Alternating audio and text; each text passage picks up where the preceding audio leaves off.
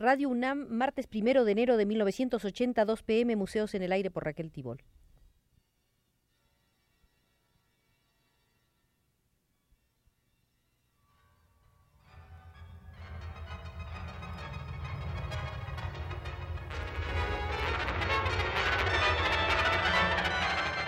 Museos en el Aire.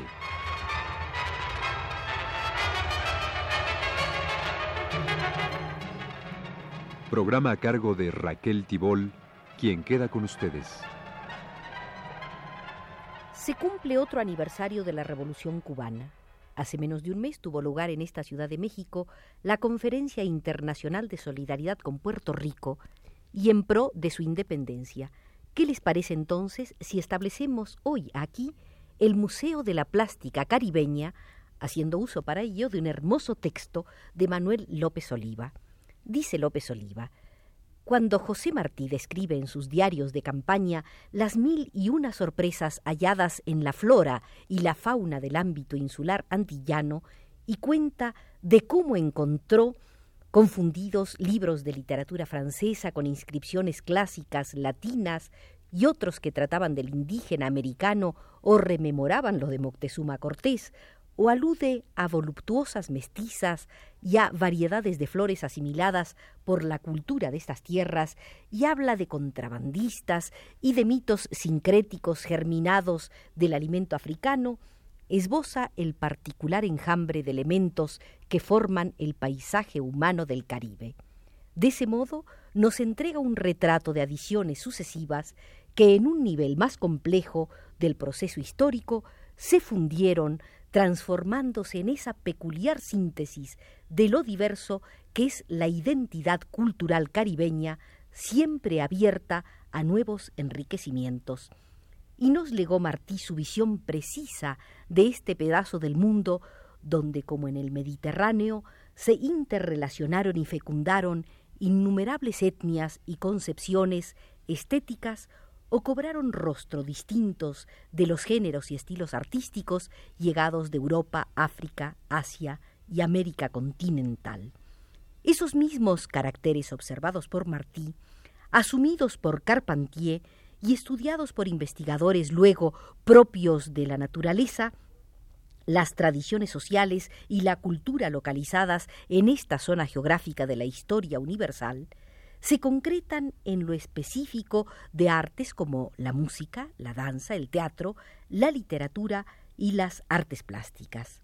Son regularidades matrices definidoras de todo el sistema artístico caribeño y a la vez generalizaciones típicas que explican las similitudes y diferencias existentes en los valores, imágenes, objetos, comportamientos y ambientes auténticos de las islas y costas continentales bañadas por el Caribe.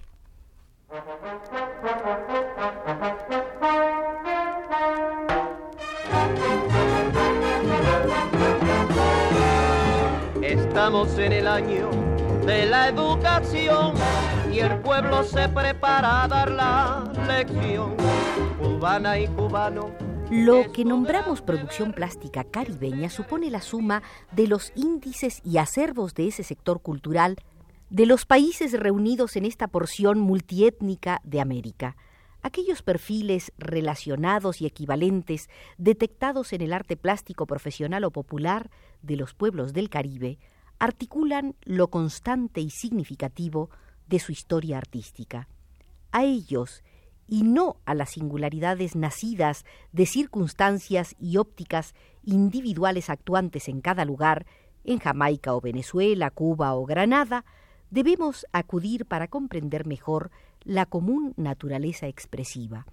porque la plástica colombiana o la dominicana, las molas panameñas y la escultura guyanesa son caribeñas debido a procesos del reflejo estético que en ellas concurren de modo coincidente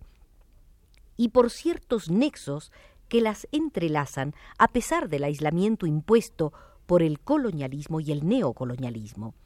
La creación plástica del Caribe no es, no podría serlo, por lo heterogéneo de sus componentes y por el modo como se anudaron en cada país y época, un resultado único, ni un derivado estándar de las influencias procedentes de afuera. Desde los días de las migraciones y asentamientos aborígenes o del dramático periodo colonial hasta los sucesos del siglo XX, incontables factores de la vida material, ideológicos, políticos y culturales han determinado su condición múltiple y unitaria y los paralelismos de las propiedades nacionales que la forman. La persistencia del sustrato arauco, la prevalencia demográfica de lo africano en toda la región, originada por la trata de esclavos, la irrupción de nacionalidades asiáticas como mano de obra explotada, las mezclas resultantes de la internavegación de corsarios y piratas, los fuertes vínculos del hombre y el medio natural, basados en la economía fundamental agrícola, los acercamientos provocados por luchas independentistas comunes, la formación de una cultura popular tradicional y de otra privativa de los sectores acomodados, las posiciones y movimientos nacionalistas que han acondicionado las búsquedas de expresiones que conjugan lo autóctono con el instrumental técnico y formal foráneo, las oscilaciones entre lo llegado con retraso de Occidente y esos instantes en los que se pretende retomar las raíces y el indispensable enfrentamiento permanente a la distorsión desatada por el imperialismo,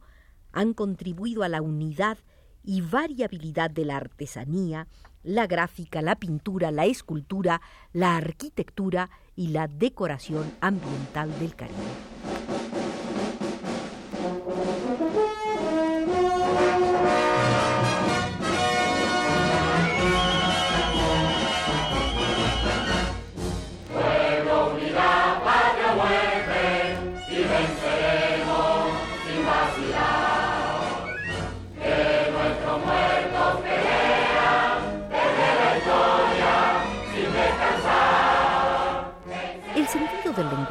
Las formas manejadas, los materiales y procedimientos usados,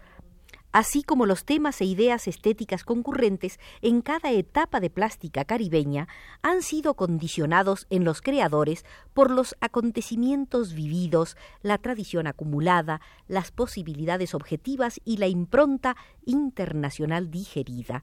Asimismo, la participación de lo caribeño en territorios continentales, México, Colombia, Venezuela y Centroamérica, y la repercusión que la producción artística de esos lugares ha tenido en las Antillas, más aquellas problemáticas que han sido temas de toda la región, le asignan acento latinoamericano a la plástica del Caribe.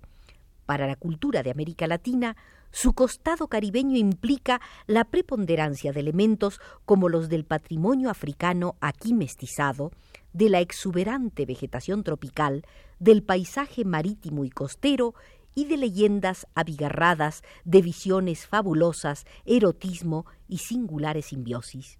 Diego Rivera y Rufino Tamayo exhiben esos atributos. En los colombianos Fernando Botero y Pedro Alcántara también anidan es que en muchos latinoamericanos, como sucede con pintores negros del sur de los Estados Unidos, la cercanía del epicentro cultural del Caribe significa sentirlo y actuar con él.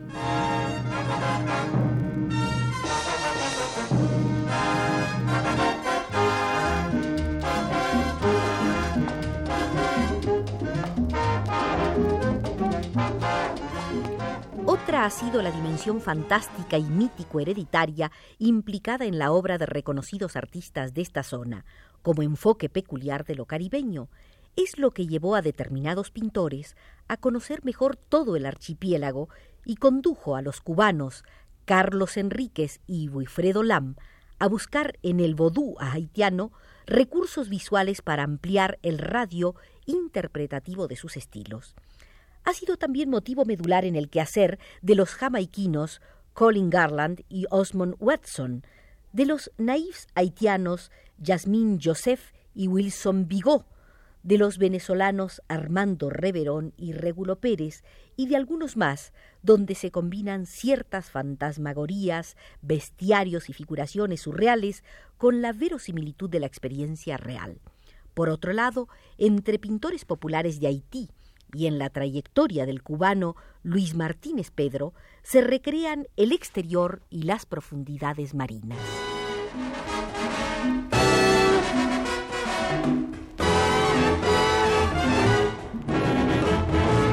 Oye Pepe, oye Juan,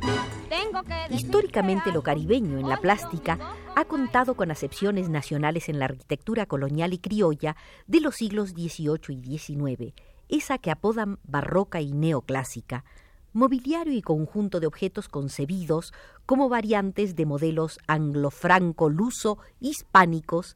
artesanía ornamental, ceremonial y utilitaria desplegada en todas las islas y costas periantillanas del continente lenguajes artísticos aparentemente híbridos, donde se funden soluciones occidentales con convenciones africanas adecuadas a la nueva respuesta, imágenes pictóricas cargadas de sensualidad y referidas a la naturaleza y a plantaciones, representaciones alegóricas que traen facetas y personajes de la historia local, pinturas naive de recursos rudimentarios e imaginación nacida de la vida, realizaciones agradables al turismo, en las que suelen negarse valores verdaderos y obras profesionales que captan e interpretan mediante sistema expresivo individual las reticencias maravillosas del ancestro cultural, los rejuegos perceptivos del trópico, el enhebramiento entre viejos símbolos y problemáticas nuevas, y los reflejos directos de contradicciones y luchas. Así, la visión romántica del paisaje por el grabado cubano decimonónico, el realismo onírico de pintores populares antillanos, algunos lugares mexicanos de los años 20, el vestido y los adornos de las fiestas regionales comunes, las indagaciones ópticas y cinéticas de artistas venezolanos contemporáneos y la serigrafía artística y militante de colombianos y puertorriqueños poseen carácter caribeño porque señalan realidades diversas de una misma historia y les proporcionan sentido estético a los componentes ecológicos, étnicos, fisiológicos y políticos de la vida social del Caribe. Semejante multividencia artística del ámbito caribeño asegura lazos subterráneos que unen a creadores tan distintos como Lorenzo Omar, Mariano Rodríguez, Edna Manley, Jesús Soto y Silvano Lora.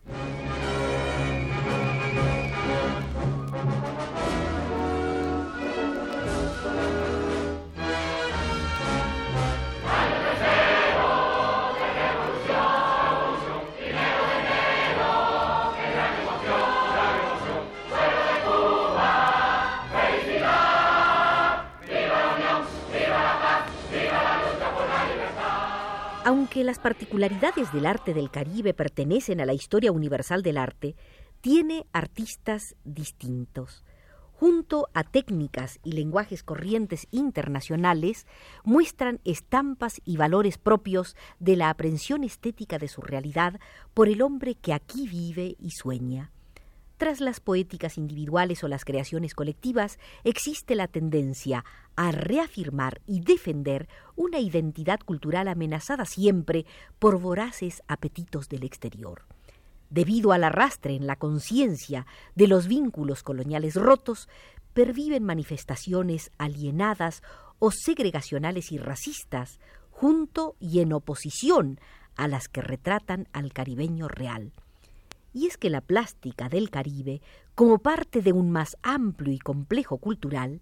es una síntesis de diversas maneras individuales y nacionales que refractan estéticamente la unión de la morfología natural con las vivencias y episodios sociales, ángulos disímiles de la vida y representaciones tradicionales vernáculas vistos mediante perspectivas y procedimientos de la sintaxis visual llegados de las metrópolis monopólicas del arte durante los últimos cien años, asimilados en su función instrumental y reformulados de acuerdo con el gusto, los materiales y las relaciones sociales de esta zona geográfica e histórica.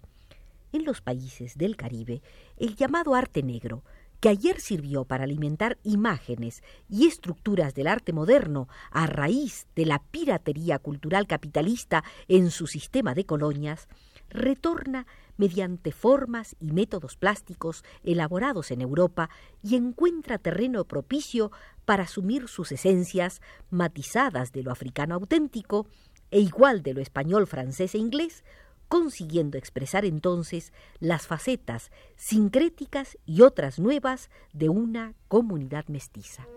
¡Viva el aniversario! ¡Vivan las ideas de mar! ¡Vivan los pueblos de América que luchan por su libertad! Lo caribeño en artes plásticas no es una acepción inmóvil y cerrada, su significado depende en gran medida del contexto histórico donde se desenvuelve. Por eso, tres son las variantes esenciales que integran hoy la dimensión de ese concepto de la cultura. Uno, el conjunto de realizaciones artísticas producidas a partir de una necesidad de descubrir y manifestar la condición multinacional auténtica de la zona. Dos, las obras o actividades del arte visual inmersas en movimientos populares de acción descolonizadora revolucionaria. 3. Los nuevos caminos expresivos y el diferente sentido de la producción artística propios de países que, como Cuba, han conseguido su plena liberación y edifican una sociedad en que los valores estéticos serán obra y patrimonio de todos. Agradecemos a Manuel López Oliva nos haya conducido por el Museo del Arte del Caribe en este aniversario 21 de la Revolución Cubana.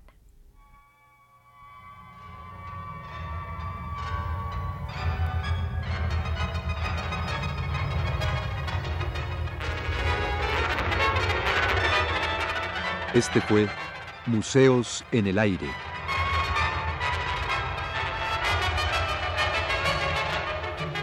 El programa de Raquel Tibol que se transmite todos los martes a las 14 horas.